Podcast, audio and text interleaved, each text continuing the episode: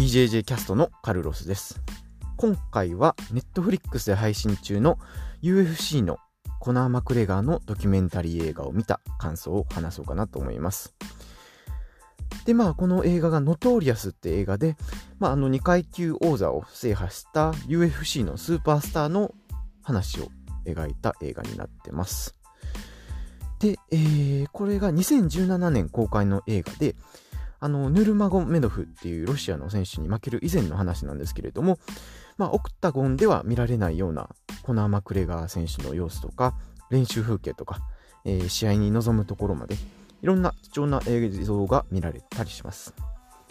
で、この映画はですね、えー、アイルランドのダブリンで仕事を辞めて UFC のチャンピオンになることを決意するようなところから始まってます。で、このコナー・マクレガー選手を語る上で外せへんのが、えー、彼がアイルランド人ということですね。なので、えー、まあ、アメリカではアイルランド人の移民が非常に多くて、危険な仕事は移民のアイルランド人が引き受ける感じだったりする流れが昔からあって、未だにその警察官とか消防士はアイルランド人が多いんですね。で、まあ、あの、映画とかでも、例えばあの、ミリオンダラーベビーでは、えアイルランド人の、えー、女主人公ボクサーがいたりだとか、えー、有名な消防士の映画であるバックドラフトでは、えアイリッシュの兄弟2人が主人公だったり、えするような感じです。なので、その、まあ、貧しいアイルランド人みたいなイメージを払拭する意味でも、マクレーガー選手が、えアメリカ一のスターになったっっていうのは非常に意義のあることがあったんじゃないかなと思います。で、このマクレガー選手自身もですね、もともとは非常に貧しい生活をしてて、えー、初めはアイルランド人で、えー、アイルランドであの、配管工の仕事をしながら、えー、生活保護を受けながら、総合格闘技の練習をしてたりする、してたみたいです。なので、その映画でも、例えば、UFC デビュー目前の友人のジムに行っても、えー、その選手が全然稼ぎがなくて、ヘッドギアすらあ持ってないみたいな、えー、現実があったりとか。で、マクレガー家の、マクレガー選手の家には支払いの督促状が来てたりとか。で、このドキュメンタリー映画がすごいのは、ちゃんとなんか、マクレガーがチャンピオンになる前の、ビッグになる前から撮影しているのが、えー、そういう映像があるのがすごいなと思います。で、このマクレガー選手がすごいのは、なんか、総合格闘技が強いんだけじゃなくて、まあ、あの、喋りも非常に上手くて、えー、強さだけじゃなくて、エンターテイメント性を体現したファイターなんですね。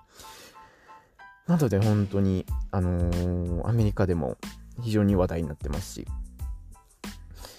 でもあの、そんな中、あのー、ドキュメンタリーでは、なんかそんなみんな華やかな場面しか見てないってことで、まあ、の実際に9.5キロの減量をして試合に臨んだり、まあ、かなりハードに練習してるんやなっていうのを見て、えー、非常に感心しました。で、まあ、そんな中でこう、大切な試合に勝ったり負けたりするんですけども、あのー、なんか負けた後の潔さもすごくて、えー、しっかり負けを認めて、えー、2日後には練習再開するみたいな、え、そんなメンタルの強さもやっぱりスターやなと思うところがありました。で、まあ、あのー、まあ、いろいろそうやって試合の流れとかを書いてる映画なんですけども、えー、まあ、総合格闘技ファンとかじゃない方でも楽しめるドキュメンタリーかなと思います。で、まあ、あの、この映画では、このマクレガー選手のいいところしか書かれてないんですけども、まあ、実際にはなんか差別的吐きつつ発言を繰り返したり、えー、暴力的な行動を繰り返したりで、まあ、問題のちょっとある人だったりはするんですけども、そういったところも含めて、えー、格闘技のスターの実力を、うん、兼ね備え、兼そ、兼ね備えて持っておられる方かなと思います。で、えー、本日ですね、2020年1月20日、日本時間なんですけども、あとちょっとで、えー、マクレガー復帰戦の UFC246 があるみたいなので、えー、僕も、え、できれば見てみたいなと思ってます。っていう感じで喋、えー、ってみました。では次のエピソードでお会いしましょう。